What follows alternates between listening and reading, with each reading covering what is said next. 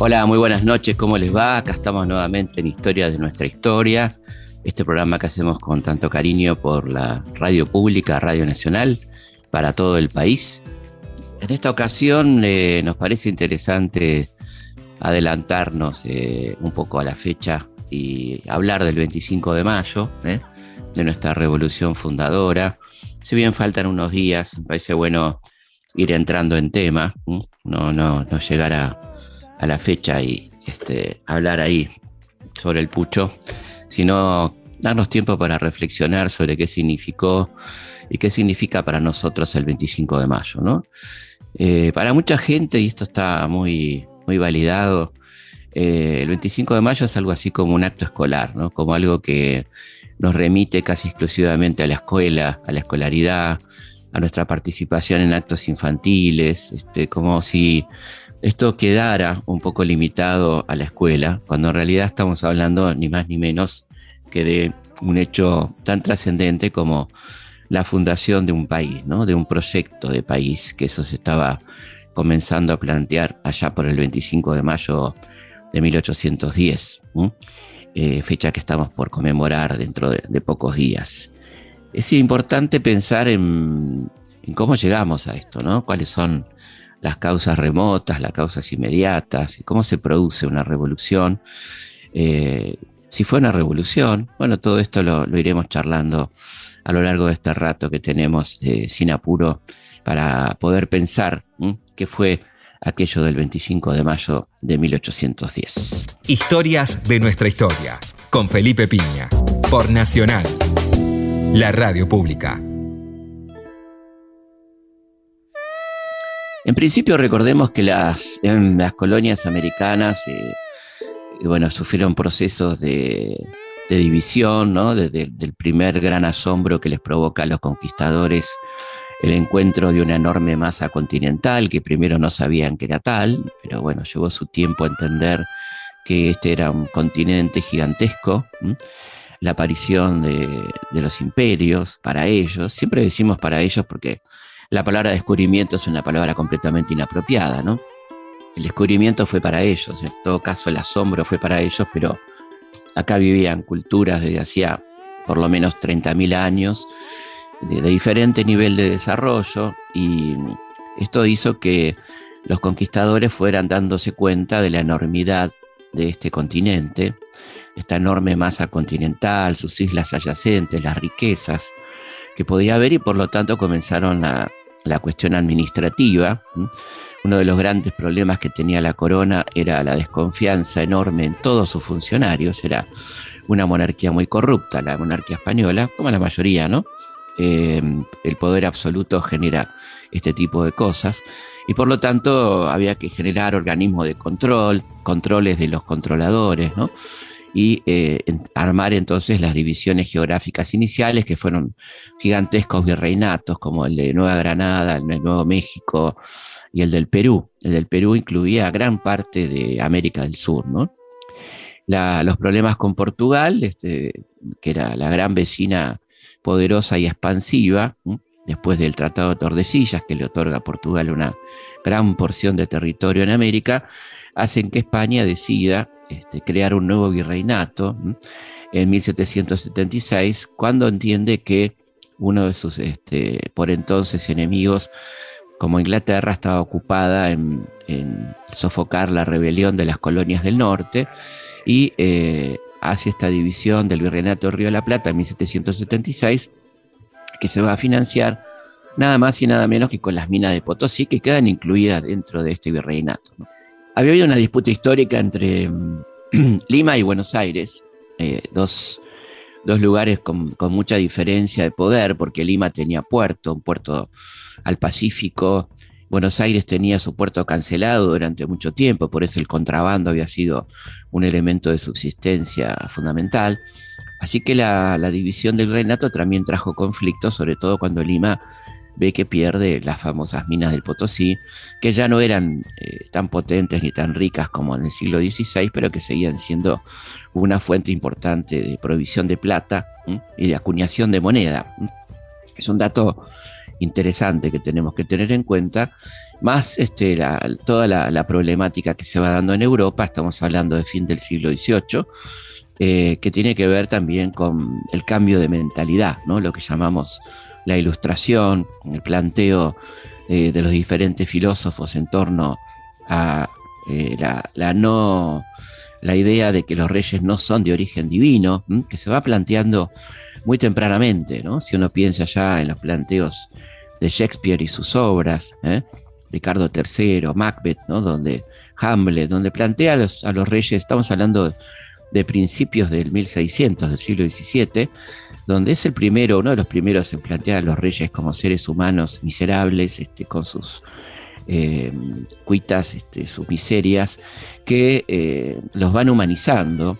Claramente esa gente no parecen dioses o, o, descendientes de dioses, y esto se va a plasmar en la literatura subversiva, podemos decir, una literatura corrosiva, que empieza con los planteos de los dos grandes teóricos de la Revolución Inglesa, que son Thomas Hobbes y John Locke, bastante distintos uno de otro, pero que tienen en común la idea del pacto social, ¿no? que, los reyes no gobiernan por, eh, por este, decisión divina, no son herederos de Dios, ni la encarnación de Dios en la tierra, sino que reinan gracias a un pacto, a una decisión de los seres humanos que renuncian a su derecho natural, esto es el derecho a hacer justicia por mano propia, que lo derivan para poder convivir en sociedad a un gobernante, en este caso un rey. ¿no? En el caso de Locke, él dice que, eh, por lo tanto, si ese poder es delegado, ese poder puede volver ¿eh? a las personas si el rey no cumple con sus obligaciones básicas. ¿no? Es decir, habla de un derecho a la rebelión. ¿no? En su tratado sobre el gobierno civil, este, Locke habla de esto, ¿no? de que si el rey no cumple esa soberanía, ¿eh? vuelve al pueblo, el que decidirá cómo la utiliza. Esto es muy interesante porque estamos hablando ya de fin del siglo XVII. En Inglaterra se había producido ya la, la primera revolución, la de 1648, que derroca al rey, una cosa este, muy, muy rara de entender en Inglaterra, ¿no? En 1648 el rey Carlos I es decapitado, ¿eh? este, y comienza entonces un proceso de, un interinato de Cranwell, ¿no? La dictadura de Cranwell, como se dice, una, etapa relativamente larga, sin monarquía, ¿eh? Eh, que volverá luego con, con este, concesiones a los nobles y a la burguesía importantes, como por ejemplo la conformación de un parlamento, ¿no? Ya el rey no será un gobernante absoluto, sino que estará controlado por una monarquía parlamentaria, por un parlamento. Todo esto va a dar lugar a una literatura revolucionaria, a una forma de pensar que va cambiando fuertemente. ¿eh? América iba también modificando el pensamiento europeo. Desde los primeros años después del llamado descubrimiento, se incrementan los descubrimientos científicos, se amplía la mirada europea, los europeos se animan a mirar más allá, este, hay un incremento notable de descubrimientos científicos vinculados a lo astronómico, por ejemplo, la discusión sobre cuál es el centro del universo, que claramente va dejando de ser la Tierra, ¿no?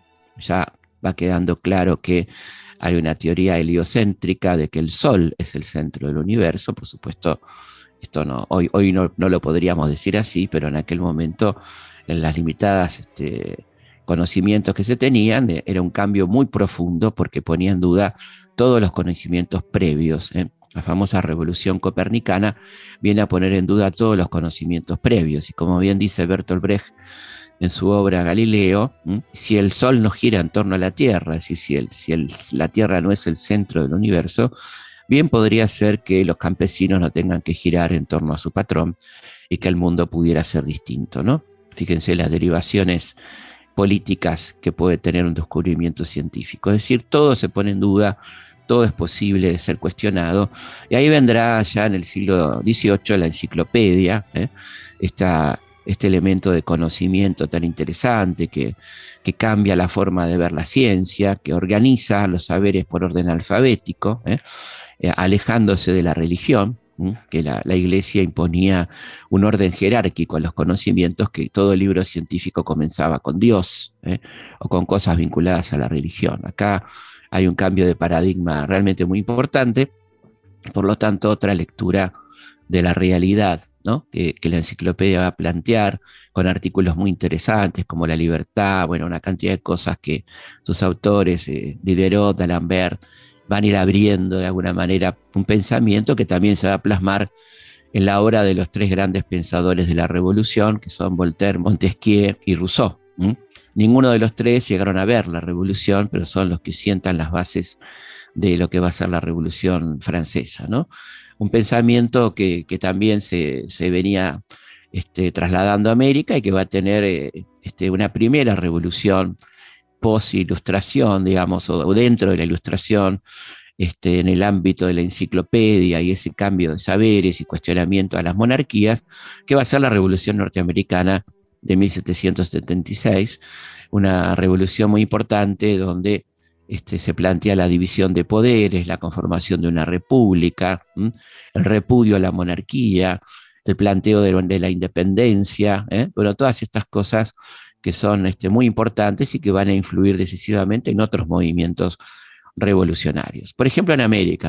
En 1780, la gran rebelión, revolución de Tupac Amaru, que habitualmente dejaba un poco de lado los antecedentes este, de la Revolución de Mayo, y que es muy importante porque también plantea, hay elementos como por ejemplo que, que se habían visto ya en la Revolución Norteamericana, como que si el ciudadano lo es para aportar, para, para pagar impuestos, también lo debe ser para ejercer sus derechos. ¿no? Si el Estado me considera para que pague un impuesto, debe considerarme también para este, ejercer mis derechos de ciudadanía.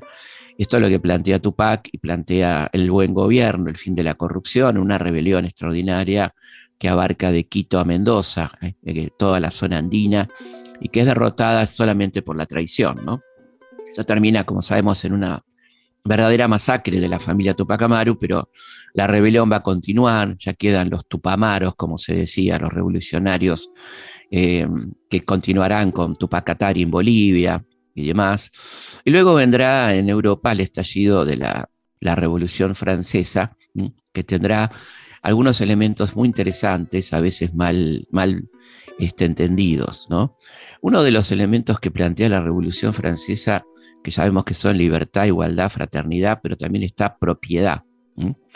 Propiedad nos puede sonar este, como un elemento egoísta, un elemento burgués, simplemente burgués, pero tiene su, elemento revolucionario en el contexto de que todo Francia era propiedad o de la nobleza o del clero, ¿eh? de la iglesia que tenía una cantidad de tierras impresionante, o del rey que hacía y deshacía fortunas como quería. Entonces, el derecho a la propiedad individual por parte de un campesino, de un pequeño burgués, era un elemento revolucionario en aquel contexto, por supuesto, ¿no? La libertad, la fraternidad y la igualdad obviamente son elementos antimonárquicos que van a tener mucha potencia y que van a tener ya eh, ese antecedente del que hablábamos en el caso de Rousseau, del contrato social, ¿no? Lo que para Locke era un contrato tácito, una idea de, de, bueno, esto es así o fue así constitucionariamente, para Rousseau tiene que ser contractualmente establecido en lo que llamamos una constitución, ¿no? que la tendrá los Estados Unidos, que la tendrá luego Francia, donde quedan por escrito los derechos y obligaciones de los ciudadanos. ¿no? Ciudadano es una palabra muy interesante, muy usada en Francia, aunque como sabemos esta, esta revolución y estos derechos van a quedar limitados fundamentalmente a los varones, ¿no? las mujeres van a quedar completamente excluidas, a pesar de que la revolución tendrá su iconografía femenina tan potente, en sus carteles, en sus estatuas. La libertad, la justicia, la república, la igualdad. ¿Eh? Son todas mujeres, este, elementos representativos femeninos, ¿eh? Eh, pero en la realidad la mujer sigue estando tan oprimida como lo estaba en la etapa previa a la revolución. Por eso Olimpia de Goyes, esta mujer tan notable, presenta en la Asamblea de París su petición de los 17 puntos de los derechos de la mujer y la ciudadana, ¿eh? que por supuesto no son escuchados, donde ella planteaba la igualdad de derechos, la posibilidad de participar en política, de poder firmar libros, de poder firmar artículos en la prensa, de ser electas y votar. Nada de esto es escuchado, es más, Olimpia va a parar a, la guillotina, ¿no es cierto? Es decir, que ahí tenemos una revolución este, muy potente, muy ejemplar en muchos sentidos y muy limitada en el contexto de época donde las mujeres no estaban visibilizadas eh, políticamente, ¿no? Todos, todos estos elementos juntos van a tener una influencia muy importante en la evolución de las ideas a nivel mundial, con un agregado interesante y es eh, el, cambio que va a producir la revolución, este, los, la, revolución dentro de la revolución con los jacobinos, un corrimiento a la izquierda que lleva a la ejecución del rey, ¿no? Y su familia, Luis XVI, María Antonieta, además, eh, un hecho muy potente que, alarma a, las distintas monarquías de, Europa que se declaran en guerra contra Francia, ¿no es cierto? Eh, y evidentemente eh, todo esto va a llevar a una reacción que va a tener su lugar dentro de la propia Francia con eh, la llegada al poder de Napoleón, que, va a poner orden, digamos, y va a correr hacia la derecha y va a convertir lo que fue una revolución republicana en un imperio, ¿no?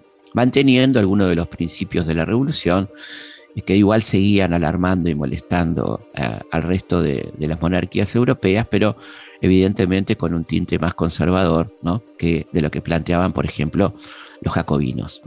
Todo esto va, a ir este, planteando modificaciones que van a tener repercusiones absolutas en América, porque bueno, éramos obviamente una zona dependiente de la corona española eh, y hay elementos este, que van a tener mucha repercusión en la historia argentina, ¿no? en lo que va a ser la Argentina posteriormente.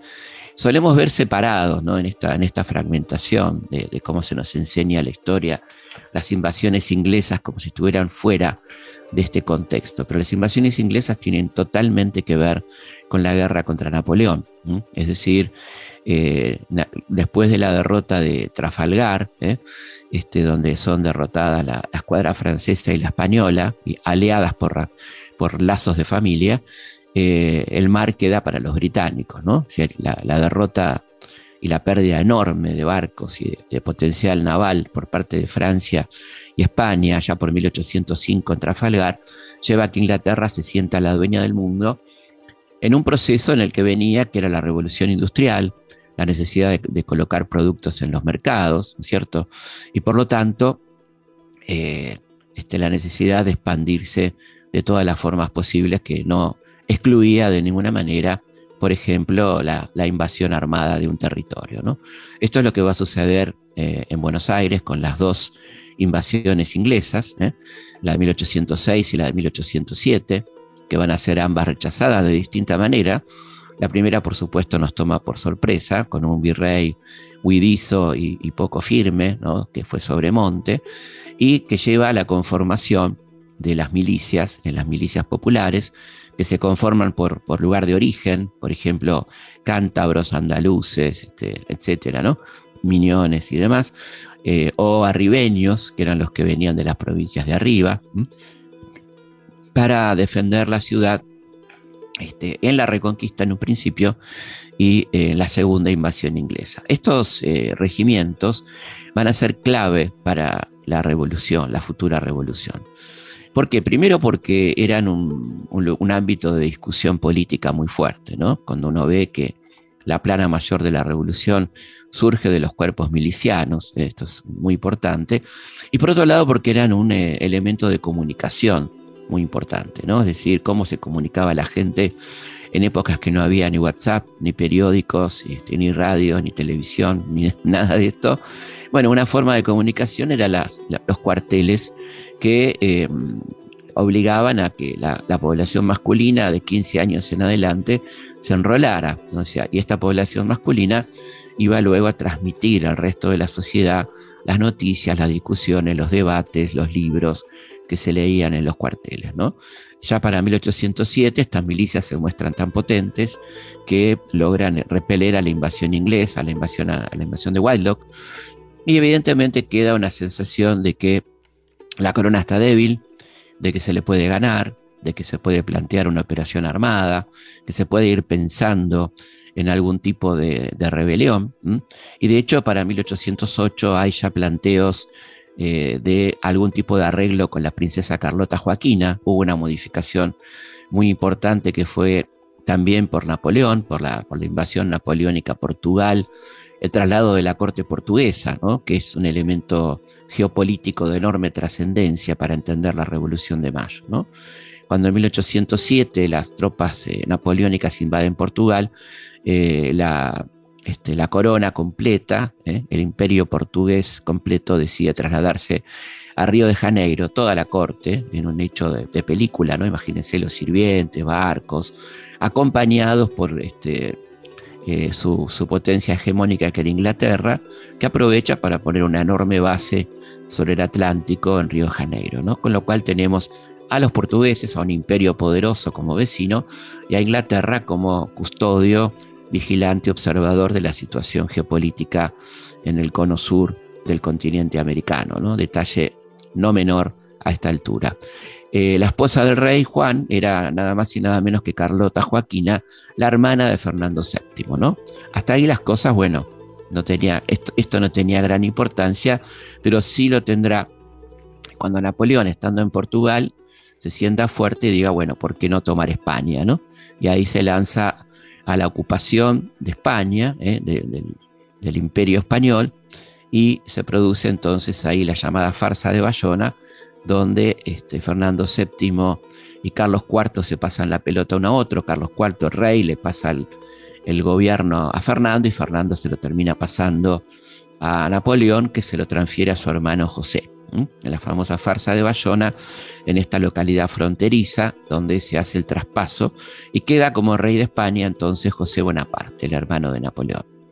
Ahí lo de Carlota adquiere otra dimensión, porque algunos patriotas que están pensando en algún tipo de, construcción política entienden que se podría plantear una, una regencia de Carlota Joaquina con una constitución muy liberal, muy progresista, ahí están Belgrano, Castelli y otros próceres, este, futuros próceres pensando en esta estrategia, cuando le plantean a, Carlota, que por supuesto se interesa en anexarse nada más y nada menos que el Río de la Plata, eh, cuando le plantean la constitución, Carlota lo rechaza de plano porque es una constitución libérrima, digamos, ¿no?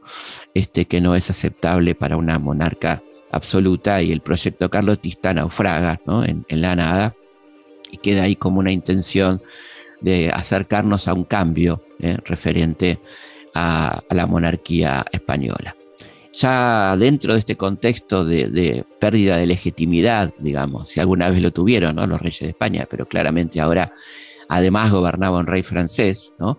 este, eh, la, península, eh, aparece la rebelión de Chuquisaca y La Paz, exactamente un 25 de mayo de 1809, es decir, un año antes de nuestra revolución, donde el planteo es justamente que eh, si eh, no hay un gobierno legítimo en España, las, este, tomando a Rousseau y tomando a unos pensadores jesuitas, eh, la soberanía vuelve al pueblo que debe formar juntas, con la excusa, las llamadas juntas tuitivas, que, que, era la excusa de guardar este gobierno para Fernando, ¿no? para cuando vuelva Fernando preservar estos territorios. Fernando estaba preso de Napoleón en Francia, muy cómodamente en un hermoso castillo en Valencé, este, donde bueno, se cuentan historias muy graciosas como, como contaba Napoleón, de que era un castillo que tenía 16.000 libros, varios en español y que ninguno de esos libros fue siquiera tocado por Fernando, un personaje bastante bruto y bastante despreciable, ¿no? Para los propios españoles que, que nunca lo quisieron demasiado tampoco, ¿no? Eh, pero bueno, lo concreto entonces es que eh, en Chuquisaca se plantea el famoso silogismo que dice que eh, no habiendo rey en España, las colonias deben darse un gobierno propio, por lo menos provisoriamente. Esto provoca las famosas revoluciones de Chuquisaca y La Paz, que es la primera actuación este, militar del flamante virrey Cisneros, que llega a nuestro país sobre esa fecha, manda a reprimir violentamente, y ahí está en, nuestro himno, ¿no? el himno completo que habla de las masacres de, de Chuquisaca y La Paz como antecedentes de nuestra revolución. Ahí tenemos a un tucumano muy querido que es Bernardo Monteagudo como líder de este movimiento. ¿eh? De Chuquisaca, él estaba estudiando en la Universidad de Chuquisaca, por la que había pasado Mariano Moreno, Juan José Castelli, Paso, ¿no? Este, muchos patriotas pasaron por Chuquisaca. Eh, esta, esta rebelión es aplastada, lo cual causa una profunda impresión en Buenos Aires, estamos hablando del año 9, mediados del año 9, y eh, comenzando el año 10 se produce un avance violento, 1810, de la Gran Armada. ¿eh? Napoleón da una ofensiva muy fuerte en España y logra conquistar toda España, toda Andalucía, ¿eh? y por lo tanto la, Junta Central, que era una junta que había asumido con este mismo principio ¿no? que, que va a usar Monteagudo en América, había, asumido la representación de, Fernando, esta Junta Central cae y ya no queda ningún gobierno en, este, España que se podía considerar legítimo. ¿no? Eh, esto tarda en saberse, por supuesto, y esta noticia llegará justamente a mediados de mayo de 1810. Vamos a una pausa y seguimos en historias de nuestra historia hablando de la apasionante historia, valga la redundancia, de la Revolución de Mayo, sus antecedentes, ¿no? ¿Qué pasó eh, en torno y, y el día propiamente 25 de mayo de 1810? Felipe Piña hace Historias de nuestra historia por Nacional AM870, la radio pública. Seguimos en Historias de nuestra historia.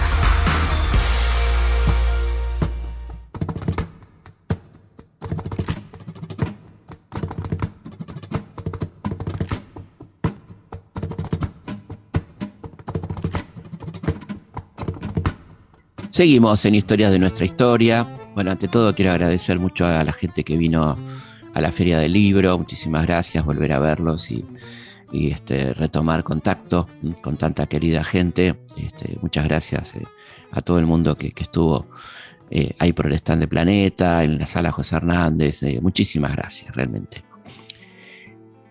quiero dar las vías de comunicación, que son este, nuestra página de Instagram, arroba felipe.pigna, consultaspigna arroba gmail, ahí nos dejan sus, sus este, correos, estamos juntando para leerlos todos juntos, muchísimos pedidos, sugerencias, la verdad que muchísimas gracias. Eh, recuerden consultaspigna.gmail.com, ahí nos dejan todo lo que se les ocurra en torno a, qué quieren escuchar, este, a qué les gusta del programa, comentarios, sugerencias y demás. Historias de nuestra historia, con Felipe Piña, por Nacional, la radio pública.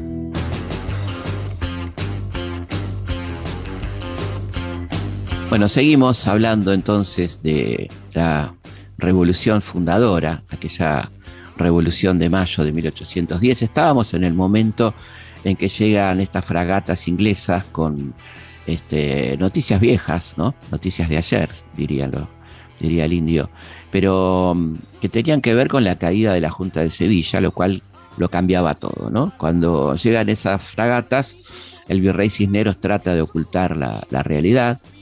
Este, trata de, que nadie se entere, pero esta noticia llega a, oídos de, alguna gente que estaba ya en la revolución, concretamente el imprentero Donado, que le avisa a Belgrano y ahí comienza entonces este, los movimientos de los jefes de tropas que lo van a ver a Cisneros para que este, de alguna manera eh, convoque al cabildo ¿eh? para, para comunicar esto. El virrey se equivoca políticamente, saca un bando este, desmintiendo todo y diciendo que no hay por qué hacer ninguna modificación, que él es la autoridad legítima en América, que no hay por qué cambiar nada. Bueno, la cosa se va poniendo más caliente, los cuerpos militares, las milicias eh, se van reuniendo y le van planteando la urgencia de la convocatoria al cabildo, a lo que el virrey se va negando, hasta que el 21 de mayo se presentan este, ante el virrey Martín Rodríguez, Juan José Castelli, eh, el propio Saavedra, ¿no? ya con cara de pocos amigos, a plantearle que tiene que convocar al cabildo, dice que él pide que, se lo dejen pensar, este, y el 21 justamente se hace presente en la plaza la llamada Legión Infernal, ¿no? este grupo de, jinetes y de, este, de hombres y mujeres que van a, presionar al virrey para que convoque finalmente al cabildo abierto, cosa que hará este, para el 22 de mayo. ¿no? Ahí creo que, es muy interesante mm, recordar que mm, eh, cómo operaba el bando patriota, ¿no? teniendo en cuenta que este, estaba mm, en inferioridad de condiciones frente al poder que tenía el virreinato, por lo tanto hacen varias cosas para este, volcar un poco a su favor la votación que se venía en ese gran debate del día 22, eh, que por otra parte nunca está de más, y lo decimos muchas veces, a ver si alguien lo escucha, que eh, ese 22 de mayo está homenajeado por la avenida del barrio de Belgrano, ¿eh? Belgrano, el barrio de, nuestro querido Manuel Belgrano, el barrio que homenajea a Belgrano, que se llama la Avenida Cabildo, ¿no? Esa Avenida Cabildo homenajea al Cabildo del 22 de mayo, que es el cabildo que, como vamos a ver, termina siendo el primer paso para la expulsión del virrey. Sin embargo, esa avenida Cabildo está cortada por una cantidad impresionante de virreyes como Avilés del Pino, Laguer y Feliu y demás, ¿no? un contrasentido realmente muy fuerte que este, vale la pena eh, recordar, ¿no? Em, entonces, em, este, para ese cabildo los patriotas, en primer lugar, lo que hacen es imprimir de más una gran cantidad de invitaciones para que eh, vayan este, no solamente los vecinos españoles que se sabía que votarían en contra, sino también aquellos patriotas que quedan habilitados con estas invitaciones impresas de más por Donado, que era un patriota que eh, trabajaba en la imprenta de los niños expósitos. Por otro lado, se apostan eh, este, frente a, en las esquinas del cabildo para no dejar pasar a, aquellos españoles recalcitrantes, ¿no?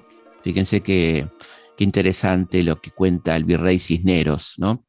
Había yo ordenado que apostase para esto una compañía en cada bocacalle de la plaza a fin de que no se permitiese entrar en ella sin subir a las casas capitulares persona alguna que no fuesen las citadas. Pero la tropa y los oficiales eran del partido. Hacían lo que sus comandantes les prevenían secretamente y estos le prevenían lo que les ordenaba la facción. Negaban el paso a la plaza a los vecinos honrados. Eso dice Cisneros, honrados. Y lo franqueaban a los, a los de la confabulación. Tenían algunos oficiales copia de las esquelas de convite. Lo que decíamos de, de la imprenta, ¿no? Sin nombre y con ellos introducían a las casas del ayuntamiento a sujetos no citados por el cabildo, o porque los conocían de la parcialidad, o porque los ganaban con dinero, Así es que en una ciudad de más de 3.000 vecinos de distinción y nombre, solamente concurrieron 200 y estos muchos pulperos, algunos artesanos, otros hijos de familia y los más ignorantes sin las menores nociones para discutir un asunto de mayor gravedad. Bueno, eh, así que esto es lo que le, molestaba tanto a, al virrey Cisneros, que efectivamente eh, se, le llenó el cabildo de gente no deseada para él, que van a ser los que de alguna manera van a, poder este, participar del cabildo, ¿no? Pero de todas maneras, fíjense cómo estaba compuesta la, concurrencia al cabildo, a pesar de la acción de los patriotas, ¿no? 94 comerciantes y vecinos hacendados, 93 empleados y funcionarios, 60 jefes y oficiales de mar y tierra, 27 profesionales liberales, 25 clérigos y frailes. ¿eh? Este, así que bueno, esto, así empezó esta cuestión de, del debate que arrancó dándole la palabra al obispo Lué. ¿eh? Fíjense cómo lo describe Ramos Mejía a este obispo que era ni más ni menos que el representante del virrey Cisneros, ¿no? Vestido con un lujo eclesiástico excepcional, llevaba todas las cadenas y las cruces de su rango, riquísimos escapularios de oro, y cuatro familiares de pie detrás de él tenían la mitra el uno, un magnífico misal el otro, las leyes de Indias y otros volúmenes con que se había preparado para hundir a sus adversarios. Es decir, toda una escenografía y un vestuario como para impresionar a la concurrencia, ¿no? Y cuando habló, eh, dijo entonces el obispo Loé, representante del virrey. No solamente no hay por qué hacer novedad con el virrey, sino que aun que no quedase parte alguna de la España que no estuviese sojuzgada, los españoles que se encontrasen en la América deben tomar y reasumir el mando de ellas, y que éste solo podría venir a manos del hijo del país, cuando ya no hubiese un solo español en él. Aunque hubiese quedado un solo vocal de la Junta Central de Sevilla que arribase a nuestras playas, le deberíamos recibir como al soberano. ¿Mm? Ahí está este, lo que dice el obispo Lué. Y fíjense lo que le contesta Francisco Sagui, Sagui con A. Muy particularmente se hizo notable el prelado ultramontano, acérrimo, que creyera vivir en los siglos de Gregorio VII o Bonifacio VIII y tener hasta la jurisdicción temporal, olvidado de su santo ministerio de paz, mezclado siempre en todas las ocurrencias políticas. Véase pues cómo sería el carácter del obispo de Buenos Aires, don Benito Luis Riega, que más si creía que ni escribir sabíamos. Esta era un poco la opinión que tenía Sagui de esta actuación del obispo, ¿no? Bueno, siguen las discusiones hasta que eh, Castelli, eh, el gran orador de la revolución, va a tomar la palabra y dice, a mí me toca contestar al señor obispo y si se me impide hacerlo acudiré al pueblo para que se respeten mis derechos. Pero fue interrumpido por el obispo Lué, que dijo, asombra que hombres nacidos en una colonia se crean con derecho a tratar asuntos privativos de los que han nacido en España, por razón de la conquista y de las bulas con las que los papas han declarado que las Indias son propiedad exclusiva de los españoles. Trata de, rebajarlo a Castelli diciéndole que es un súbdito, que por lo tanto no tiene derecho a hablar, ¿no? Esto dice el obispo, pero bueno, era muy difícil este, hacerlo callar a Castelli, ¿no? Que dice, nadie ha podido reputar por delincuente a la nación entera, ni a los individuos que han abierto sus opiniones políticas. Si el derecho de conquista pertenece por origen al país conquistador, justo sería que la España comenzase por darle la razón al reverendo obispo, abandonando la resistencia que hace a los franceses y sometiéndose por los mismos principios con que se pretende que los americanos se sometan a las aldeas de Pontevedra. Ya empieza a rebajarlo, ¿no? Diciéndole que, bueno, si hay que aceptar a los conquistadores, que España no resista más a Napoleón y se entregue. La razón y la regla tienen que ser iguales para todos. Aquí no hay conquistados ni conquistadores, aquí no hay sino españoles. Los españoles de España han perdido su tierra, los españoles de América tratan de salvar la suya. Los de España que se entiendan allí como puedan y que no se preocupen, los americanos sabemos lo que queremos y a dónde vamos. Por lo tanto, propongo que se vote que se subrogue otra autoridad a la del virrey que dependerá de la metrópoli si ésta se salva de los franceses, que será independiente si España queda subyugada. Acá hay un primer planteo de independencia realmente muy importante, ese 22 de mayo de 1810, cuando Castelli dice que, bueno, si España logra librarse de los franceses, seguiremos siendo colonia española, cosa que era bastante poco probable, y eh, que si este, quedaba sometida, íbamos a ser una nación independiente, ¿no? Ahí, bueno, sale en defensa de los españoles este, el fiscal Villota, ¿eh? que dice... El pueblo de Buenos Aires no tiene por sí solo derecho alguno a decidir sobre la legitimidad del gobierno, de regencia, sino en unión con toda la representación nacional. Y sale paso a decir que, en todo caso, Buenos Aires está obrando de alguna manera este, como la hermana mayor y que, eso es lo que está haciendo en ese, en ese acto. ¿no?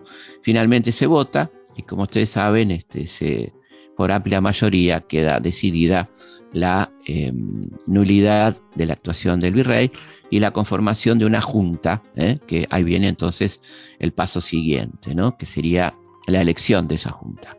Pero el día 23 de mayo, ¿eh? el virrey y sus síndicos hacen una maniobra eh, desconociendo lo votado eh, y conformando una junta que lo tiene al propio virrey Cisnero como presidente, lo cual provoca obviamente la reacción de todos este, los, los, este, los, ahí presentes, los revolucionarios, ¿no? que, que estaban evidentemente muy enojados y el día 24 la cosa ya se pone muy pesada eh, porque incluso el virrey había puesto como, como vocales de esa junta a gente como Saavedra, como Castelli, que se indignan profundamente cuando se enteran que están siendo parte de algo de lo que ni siquiera han sido consultados y que por supuesto no están para nada de acuerdo. ¿no?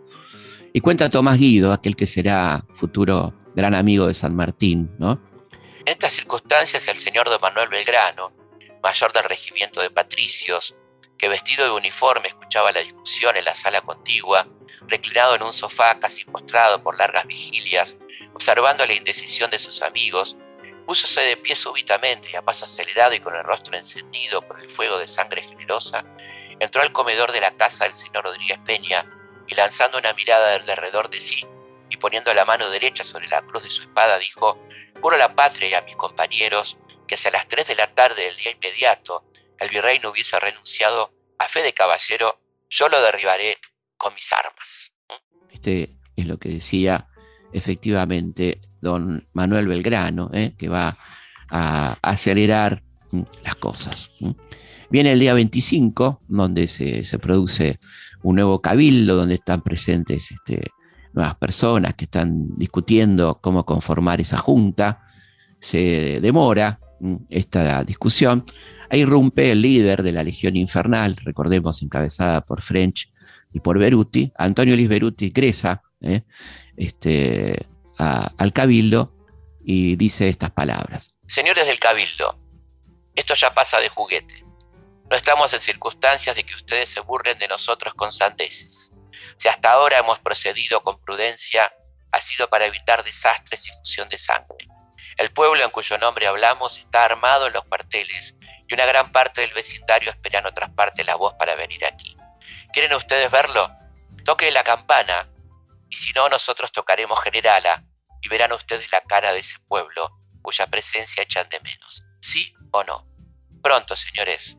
Decirlo ahora mismo, porque no estamos dispuestos a sufrir demoras y engaños, pero si volvemos con las armas en la mano, no responderemos de nada. Ahí fue entonces que se apura la, discusión. Este, y cuenta Saavedra en sus memorias. El mismo Cisneros fue uno de los que me persuadieron a aceptarse el nombramiento para dar al pueblo justo. Tuve al fin que rendir mi obediencia y fui recibido de presidente y vocal de la excelentísima Junta. Por política fue preciso cubrir a la Junta con el manto del señor Fernando VII, a cuyo nombre se estableció y bajo él expedía sus providencias y mandatos. Y aquí hay un punto realmente interesante, es por qué la Junta se proclama eh, protectora de los derechos de Fernando VII, ¿no? Bueno, porque en España, después de la caída de la Junta de Sevilla, se había conformado un consejo de regencia ultraconservador que tenía cierta autoridad sobre España y las colonias, y Fernando estaba preso en España, muy improbablemente podía volver, decía había que ganar tiempo, y diciendo que le brindábamos obediencia a Fernando, lo que estábamos haciendo era eso, porque ese acto jurídicamente no tenía ningún valor, no nos obligaba a nada, y sí nos permitía ganar tiempo ¿eh? para avanzar hacia una nueva conformación política, hacia pensar en la defensa de la revolución y demás, ¿no? Por eso es que se dice que la revolución y, el nombramiento de la Junta se hace en defensa de los derechos de Fernando, ¿no? Esta es la explicación de lo que, de lo que viene ahí y que de ninguna manera va en desmedro, sino por el contrario, es una, una estrategia jurídica eh, importante. ¿no?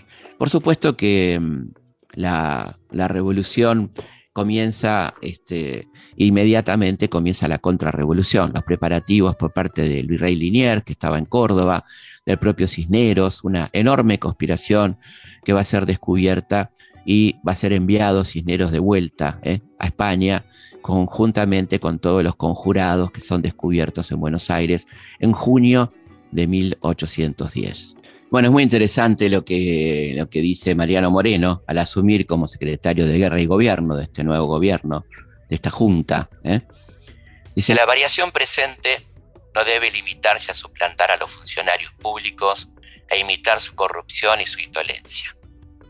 Es necesario destruir los abusos de la administración, desplegar una actividad que hasta ahora no se ha conocido, promover el remedio de los males que afligen al Estado, excitar y dirigir el espíritu público, educar al pueblo, destruir o contener a sus enemigos y dar nueva vida a las provincias. Si el gobierno huye del trabajo, si sigue las huellas de sus predecesores, conservando la alianza con la corrupción y el desorden, hará traición a las justas esperanzas del pueblo y llegará a ser indigno de los altos destinos que se han encomendado en sus manos. Esto decía Mariano Moreno en aquellos momentos fundacionales de, la revolución. Y me gustaría terminar con un texto de, Juan Bautista Alberdi, ¿no? que pone en boca de Manuel Belgrano eh, en aquellos momentos, en un trabajo muy interesante que es una especie de obra de teatro sobre la Revolución de Mayo. Esto está en mi libro 1810, creo que es válido leer la, la introducción a este tema porque también plantea un poco cómo quedaba la situación, ¿no? Vendrían tiempos muy difíciles no había español en la tierra que se creyera lo de la máscara de Fernando VII, y la guerra a la revolución era una efectiva amenaza a la vuelta de la esquina. Cisneros, Liniers, Nieto, Abascal, Córdoba y Paula Sanz velaban las armas para masacrar a los revolucionarios y arrasar las poblaciones que apoyaban la osadía de la libertad. España se preparaba a enviar refuerzos militares, la corte portuguesa en Río de Janeiro esperaba la oportunidad para escarmentar a sus vecinos desobedientes y cortar el mal ejemplo. Inglaterra observaba expectante y prometía no meterse siempre y cuando siguiéramos declarando nuestra obediencia a Fernando y no innováramos en materia política y social. Había que estar un poco loco, sanamente loco, para ponerle el pecho al mundo y comenzar a soñar con una patria nueva y justa para todos. Había que darse el permiso para la maravillosa utopía, para soñar que en 200 años y mucho antes todo sería distinto. Quizá nadie mejor que Alberdi para hacerle decir a Belgrano estas palabras. Nosotros somos esos locos, lo saben ustedes mis amigos. Somos locos porque pensamos que hay una justicia eterna que es llamada a gobernar el mundo. Somos locos porque pensamos que todos los hombres nacen iguales y libres que lo mismo en religión que en política, ellos tienen derechos y deberes uniformes a los ojos del cielo. Somos locos porque pensamos que todos los pueblos son libres y soberanos y que no hay más legitimidad política en el mundo que la que procede de sus voluntades.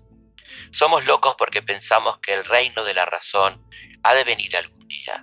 Somos locos porque no queremos creer que los tiranos y la impostura y la infamia han de gobernar eternamente sobre la tierra. Somos locos porque no queremos creer que nada hay en el mundo de positivo y perpetuo fuera de las cadenas, los cañones, el plomo y el crimen. Por eso somos locos. Sí, por eso somos locos. Yo me llamo de orgullo en ser loco de ese modo. Yo me ennoblezco con la locura de creer, como creo, que un sepulcro está acabado ya para nuestros tiranos, como la libertad viene, que el reinado del pueblo ya se acerca, que una grande época va a comenzar. Esto le hace decir Juan Bautista Alberdi y Manuel Belgrano, palabras hermosas que hablaban de ese espíritu de mayo, ¿eh? que comenzaba un 25 de mayo de 1810. Bueno, muchas gracias por acompañarnos. Nos volvemos a encontrar, como siempre, el próximo viernes a las 22, aquí en Historias de nuestra historia, por Radio Nacional, la radio pública.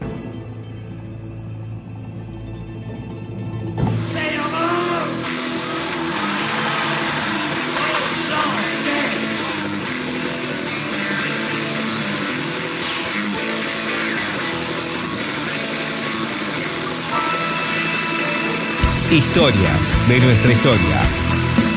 Conducción. Felipe Piña. Producción. Cecilia Musioli. Archivo. Mariano Faín. Edición. Martín Mesuti.